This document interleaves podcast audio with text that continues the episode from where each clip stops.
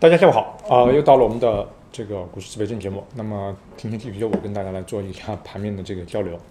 嗯，这个还是先跟大家说一下，就是按照按照我们的这个安排，呃，到今天呢，我们还是会会这个会留十五分钟，就是两点半到两点四十五分，我们会跟大家嗯、做一个这个啊、直播直播的互动，大家有什么问题可以到那个时候我们再我们再再谈。那么呢，现在是这个啊，现在是节目时间，我先把这个按照这个老的习惯啊，我们先把先把什么呢？我先把这个我们的今天的早盘观点，这是我们放在我们的微信群里的啊，我们的微信服务群里的早盘观点，嗯，这个跟大家分享一下。呃，七月五日早盘观点，昨日提优股、保险股和资源股轮番发力，使大盘阳包阴。创业板、次新股和某和某易板块三大空头主力，这三大空头主力临阵倒戈，恐怕才是昨天反弹延续的关键。因为量能不足，几乎是所有主要指数在头顶重压下都难以维持强势，而量能不足引发的超跌反弹，成为下半年行情主线的关键，其实是市场资金严重过剩，引发了。政策之手必然会先于外部约束之前出手进行调控，而产生了所谓的场内资金不足，提示股市以外资金是泛滥的。因此，我们维持沪指上攻三千一百八十点到三千二百二十点区域，啊，一旦沪指攻入到这个区域，则我们将中线仓位从六成降至五成。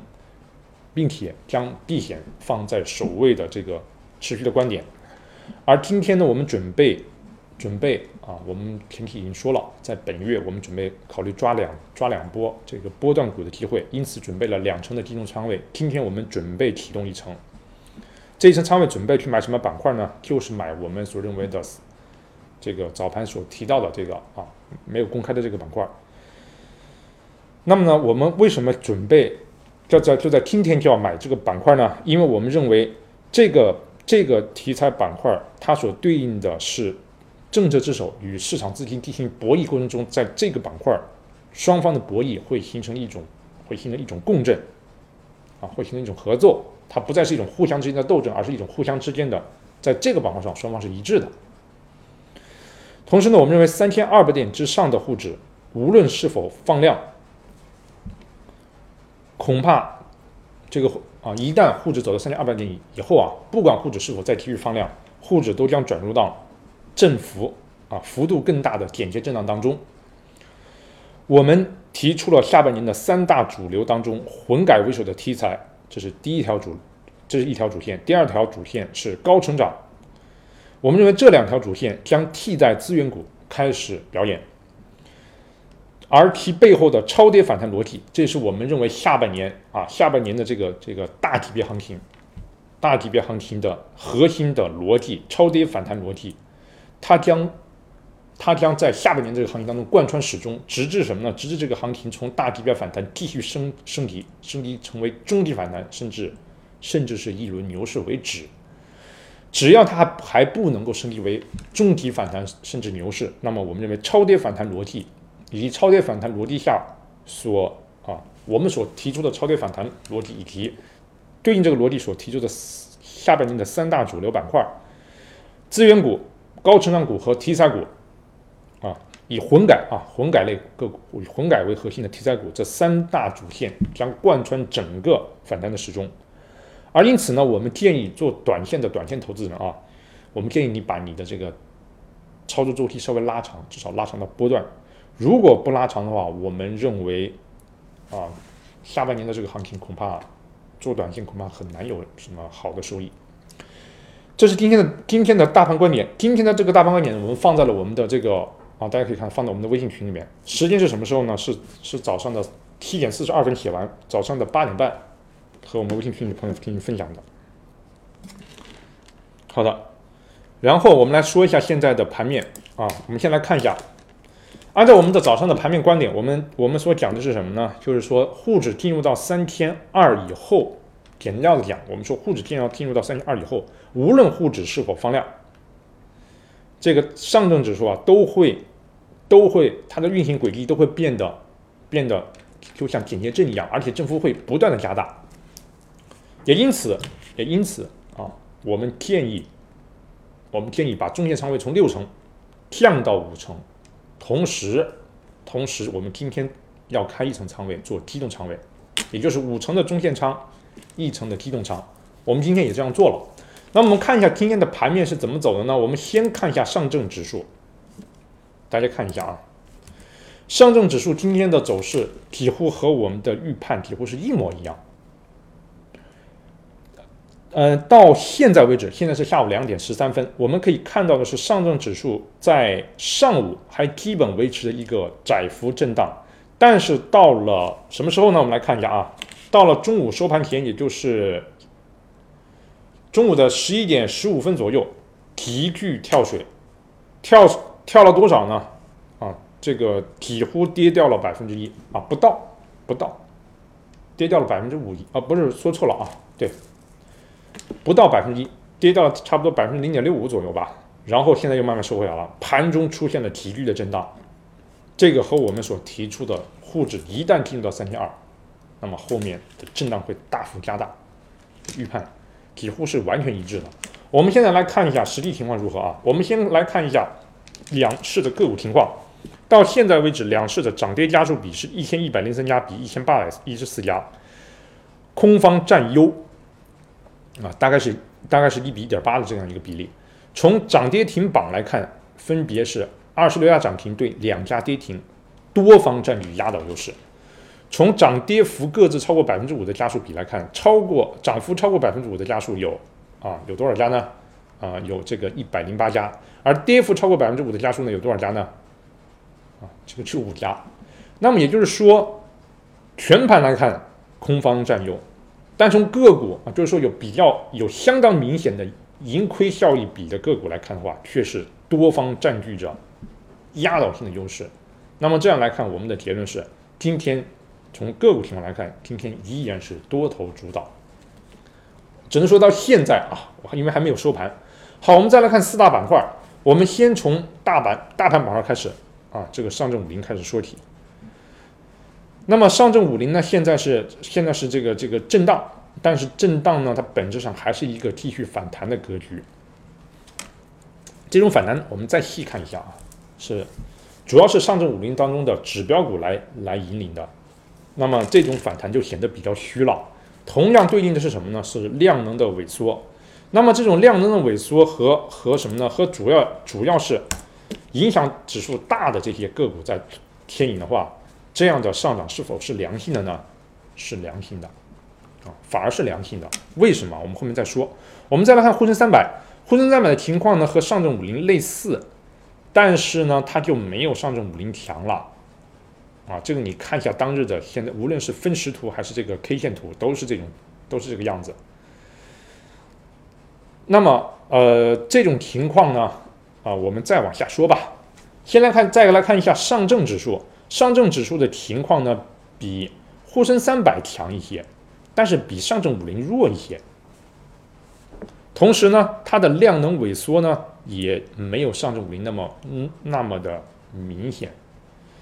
那么也就是说什么呢？也就是三大指数啊，三大指数出现了这样的特点，什么特点呢？就是越能直接影响指数的，就是越能直接直接影响整个指数的大盘股越多的这种指数，比如说上证五零，可以说里面的每个个股都是能影响直接影响影响上证指数的，它就能走得最强，而它所用的量能反而还是最小的。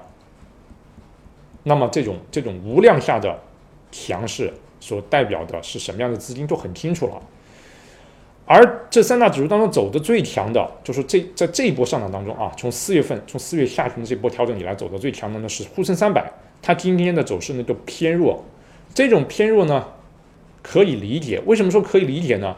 因为它对指数的带动是是不能和上证五零比的，而沪深三百呢这当中又有不少是深圳的股票，所以可以这么说，也就是在这个市场总是资金不那么足的情况下，它就肯。它不能说肯定啊，它就会出现什么情况呢？它就会出现这个抬起葫芦就就就掉下瓢，压下葫芦呢就就浮起瓢的这种情况，它是这样一种情况。那么上证指数呢是三个大盘指数当中走的最最弱的，它却在今天强于了这个沪深三百，同时量的相对比较多的解释是什么呢？就是两点，第一点。由于真正能影响指数这些大盘股已经把大盘拉起来了，而且拉的毫不费力，所以上证指数当然也就因此受益。而它的量能为什么就就没有缩的那么多呢？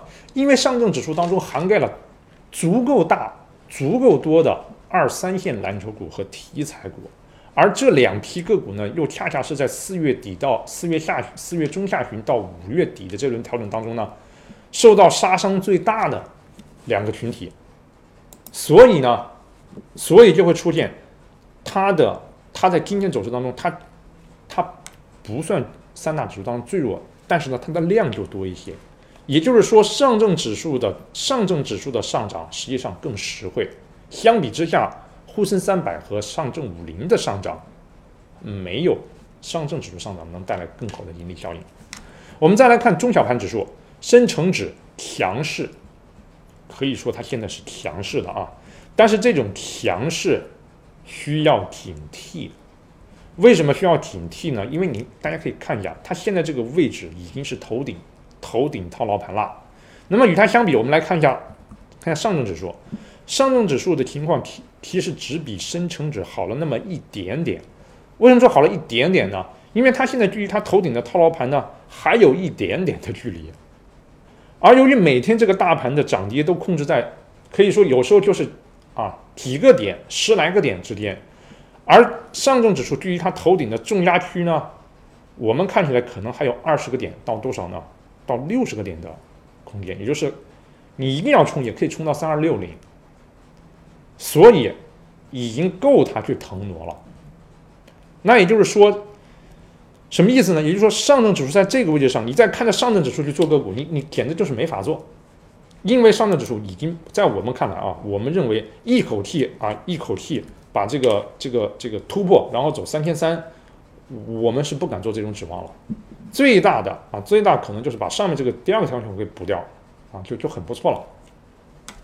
而相比之下呢，深成指的空间已经不大了，已经不大，一定要弄出空间也可以。那那就真要放量了，我们感觉有点难。再来看深中指，你你就会看得更清楚，深中指是明显强于深成指的。原因呢？原因就像上证指数强于啊，上证指数今天的反弹强于沪深三百一样，因为深中指当中涵盖了中小板，还有跌得更惨的创业板，还有跌得更惨的次新股，所以它现在的位置是更靠下的。那么深中指的反弹空间也还有。我们再来看创业板指，创业板指啊，今天的表现也还可以，原因是一样的，就是反弹空间没到，还要反弹。好，我们接着往下看，中小板指啊够强，今天又有新高，但这个位置已经基本没法玩了。为什么？你看一下嘛，你看我看看看我给大家画的啊，你看这边多大一个平台，这这只怕得有。半年不都不止半年呐，一年多呀，这平台上面的多少量？所以它再往上走，可以要放量，要放大量，可不可能呢？我们就不指望它了。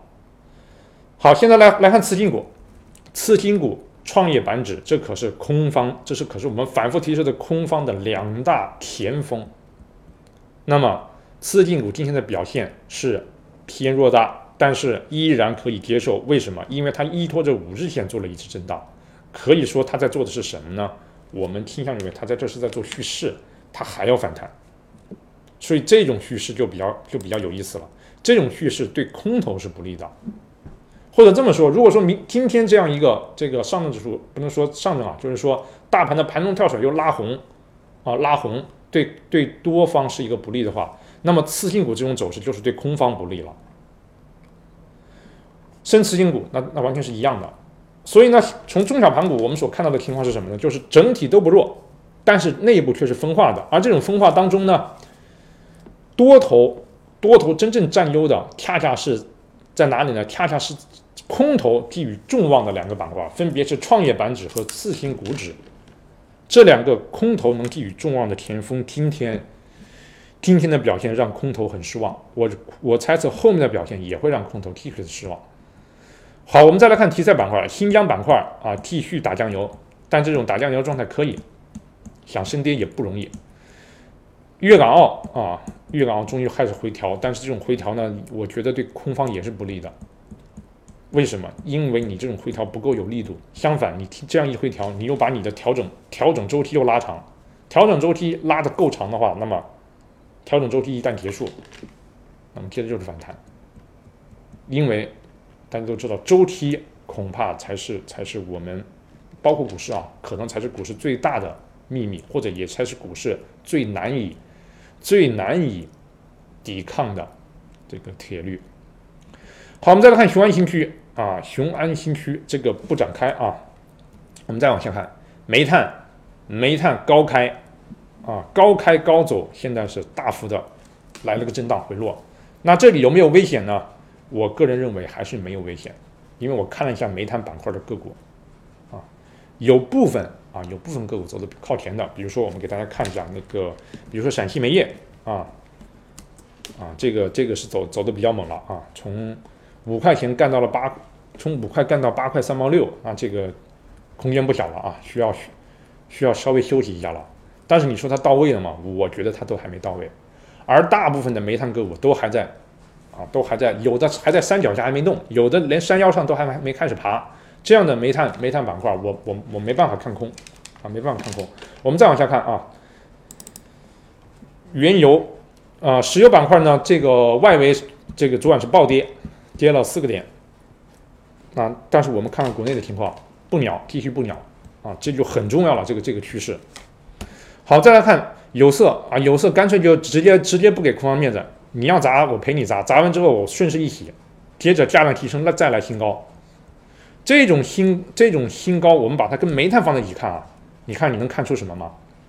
啊，这是煤炭，我给大家拉起来看一下啊，这是煤炭。好，我们再来看一下有色。能看到什么呢？我直接跟大家讲吧，能够看到就是超跌反弹，就是现在挣钱的关键，就是现在行情推动的核心。因为你就看这两个板块就看得很清楚了，这两个板块谁谁在最近走的更强一些呢？恐怕是有色。但是从一个中长周期来看，谁弱势呢？也是有色。那我只能这么认为。因为前面跌的够意思了，所以现在反弹起来也是毫啊毫不手软的。所以大家看一下啊，看你看人家有色是怎么走的，根本就不管你低开，然后就用有色有色板块当中的指标股直接强强拽往上走，不管你其他股票随从不从，不从也得从，强拉起来。好，中间大盘砸盘，砸盘好我也砸，砸完之后是怎么走的呢？后面的量也不想放了，直接创新高。你看这这啊这这走的多土豪。这放在全全盘上看，如果个股都这样走的话，那现在变成大牛市了，啊，可惜个股这么硬气的不够多啊。我们再往下看，铜是一样的啊。我跟大家讲过了啊，黄金黄或者说黄金黄金板块是看涨的啊。那么今天呢，这个这个比较给面子，后面还是继续看涨。好，我们最后来看一下这个这个体育股板块啊，食品板块因为还没有走完啊，继续的这种震荡。白酒板块呢，现在现在我们觉得是不能碰了，但是它现在也下不来。原因呢，我们昨天在茅台这里讲过了，这里不说了啊。医药板块，哎，医药板块现在回调的有点给力了，最好能继续跌。医药要是能掉，能继续掉下来的话，啊，就又是一次这个上车的机会了。好了，我们现在做一个这个总结，就是说今天的这个啊，今天的这个盘面呢，我们可以看到是一种什么样的情况呢？就是一个急剧震荡。这种急剧震荡呢，到现在为止，我们所看到的情况是这样的，就是这个震荡它既没有改变上证指数的上涨，也基本上没有改变各个板块的态势。那么这种这种态势，我们先说一下它背后的因素是什么，或者就是说为什么为什么在这个位置啊？比如说在呃前天收盘的时候，我们微信群的朋友就微信服务群的朋友就就在问我说，这个易峰老师，这个今天上证指数为什么跌了十三个点？后面会不会大盘就下去了？哦，我当时就说，我觉得不会，我觉得远远还没到位。为什么远远没到位？因为我牛已经吹了。我说这个下半年还有一个，还有一个这个这个反弹，这个反弹最少也得也得反弹八周到八周到什么呢？八周到十六周。而且我说了，我说这个助理完成时间我我不敢定，但我觉得到六月下旬也差不多了。怎么说七月份也得开始，那现在才，也就是说什么意思呢？也就是说，现在啊，我就算就算再能忽悠，我现在也就是反弹的第二周，我已经我已经牛都吹了，要反弹八到八到十六周，现在我就算撑死已经反弹了两周，那也还得有六周，你让我怎么改口呢？我没法改口啊，这是这是第一个原因。但是啊，刚才是跟大家开玩笑的，我说一下，说一下我自己所认为的、所所理解的原因。我所理解的原因，实际上在六月份就已经跟大家讲了。原因是在于这个大盘现在处于一种什么样的情况呢？它处于一种大盘股搭台、绩优股走完月线、走完月线主升浪正在造顶出货的这个过程中。那么这两点啊，第一个大盘搭台、大盘股搭台，第二个。主板绩优股月线造顶出货，这两点都需要两个重要因素。第一个重要因素是需要各路机构合力才能够把这两点做到。第二是什么呢？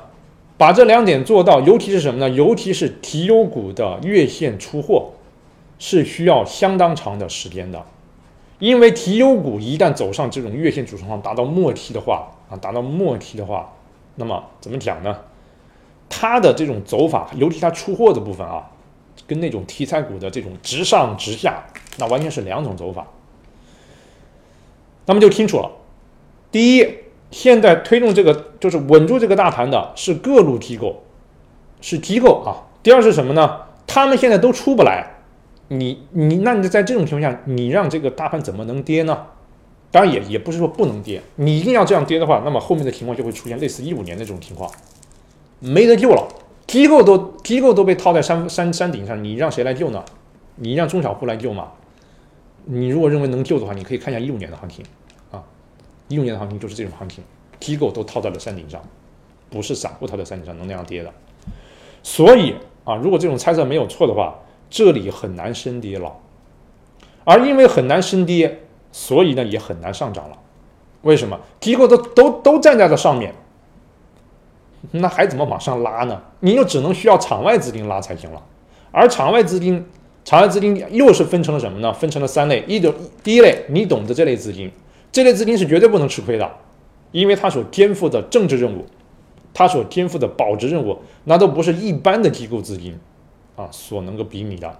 第二类是各路机构，第三类是啊这个中小户资金。也包含大户资金，那么第一类资金你就别想了，你割他的韭菜，你这个市场没法玩了。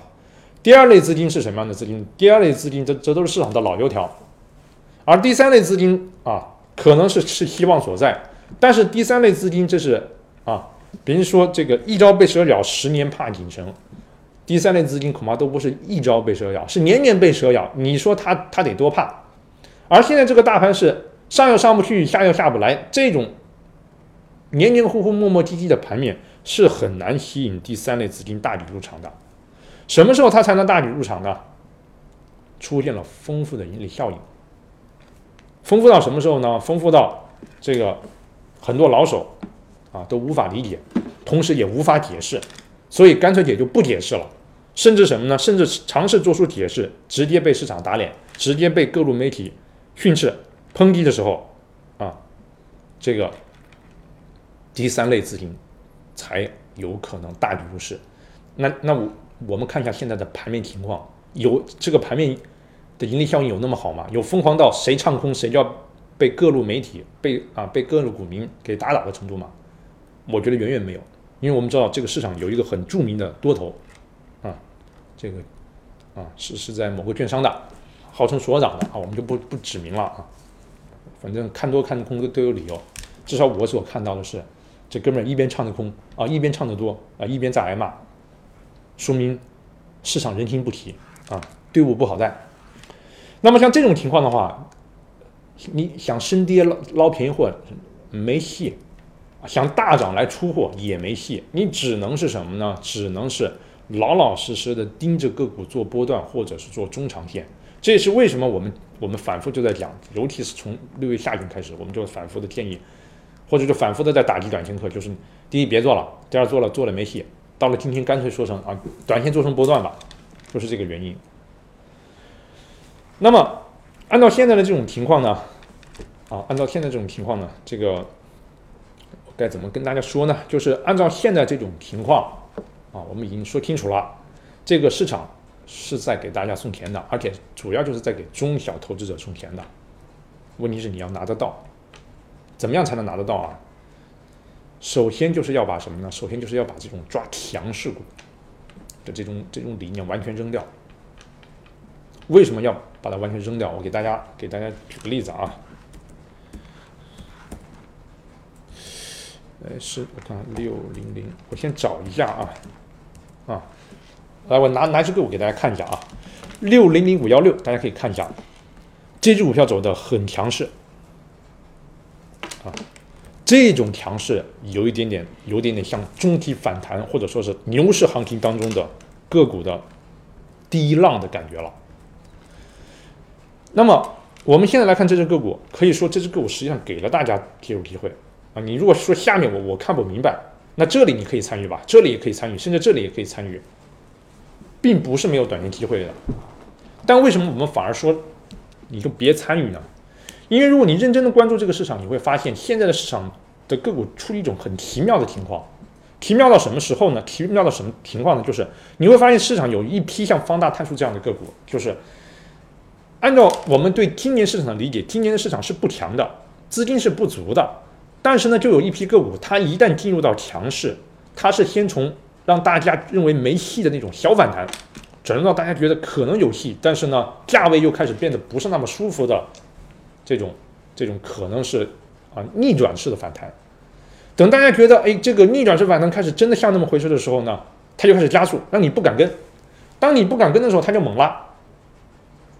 也就是它会出现一种超涨的情况，一旦进入到超涨，那这个时候按理说，你看，比如说方大碳素应该给了大家足够多的参与机会，但我想告诉大家的是，这种机会是看得到却摸不到的。为什么说它是看不看得到却摸不到呢？因为现在全盘都是一种要死不活的态势。那这个时候，如果出现了个股像如此走出这样，啊，走出这么这么强的一种走势的话，那么它能带来良好的跟风吗？我们的判断是是不能的。那么不能为什么还要这样走呢？因为是因为背后的操作机构已经是箭在弦上，不能不发。他走在下面这这种平台这种走法的时候，他不能够出很好的出货，所以他只好拉升。而一拉升过猛呢，就会导致参与当中的其他对手方，包括机构，包括中小户，就已经把筹码交给了他。交给他之后呢，他更加难以走。那怎么办呢？洗盘吗？或者跌回来吗？不能这样干，因为一旦这样干，就更加没人接盘，所以只好继续往上走。而越往上走，就出现了一种什么情况呢？就出现了一种看起来啊，看起来这个走的非常的流畅，但实际上有很可能是一种自拉自唱的这种走法。所以什么时候这个事儿才是个头呢？有两种情况，第一种就是什么呢？第一种就是在自弹自唱过程中有吸引到了足够的对手盘，完成了出货。那就是个头了，还有一种情况就比较就比较惨烈了，那就是什么呢？自弹自唱到一定程度，啊，背后的机构自己自己弹不下去了，那就会突然一下垮下来，出现闪崩。当然，还有另外一种情况，什么情况呢？就是这种个股，它可能是后面反弹逐渐开始啊，进入到后期的时候的某个板块的龙头，所以先期先拉起来，拉到大家觉得。啊，这里面的机构惨了，这个你就全部自己收在肚子里边，准备自拉自唱，最后到崩盘。结果到了什么？到了行情的后期的时候，这个题材或者这个板块成为了公认的核心板块的时候，它再开始拉第二波，然后啊，就有人有人去接盘了。如果是第三种情况，当然这种股票依然是有机会的，但是那也不是现在。为什么不是现在？我再重复一下。最主要的原因是在于现在的整个盘面所给到大家的一个整体的环境是什么呢？就是谁敢冒头，谁敢冒进，谁敢胡来，谁就在高位接盘。如果不高位接盘，没关系，还有还有管理层，还有监管层会随时出手，让你做不了。还有更绝的，你做成功了，后面再再处罚你，你挣了一个亿，罚你五个亿。所以在这种情况下，走这种走这种所谓强势的个股，能不能跟呢？我我们不好表态，我们只能说我们是不会去跟的。好的，我们今天把一个就是这个这个盘面上很很很有特点的一个短线的情况跟大家跟大家展开了分析啊。超涨为什么会超涨？有超涨就必然会有什么呢？就必然有持续震荡不涨的个股。他们他们两两个极端合在一起，就能够使得这个盘面和谐起来。为什么？因为有一边该涨死活不涨，自然有资金念念不忘，愿意等待，愿意跟进；另外一边非常疯狂的涨，自然就能什么呢？自然就能给一些搏命的资金去冲刺的想象，也给摇摆的资金以更好的想象。摇摆的资金会想什么呢？你看这种不要命的股都能这样涨，那下面的死活不涨的股票，那那早晚是不是也得表现一下呢？哪怕没有没有没有它表现的这么好，表现了百分之十五，有它的三成表现，有它的五成表现，那总该有吧？都是啊，操作资金，对吧？凭什么只有这些可以挣，那些就不能挣呢？一定是和尚摸不和尚能摸，为什么我不能摸呢？就会出现这种情况。但是这种情况呢，我们想跟大家讲的是，这是一种。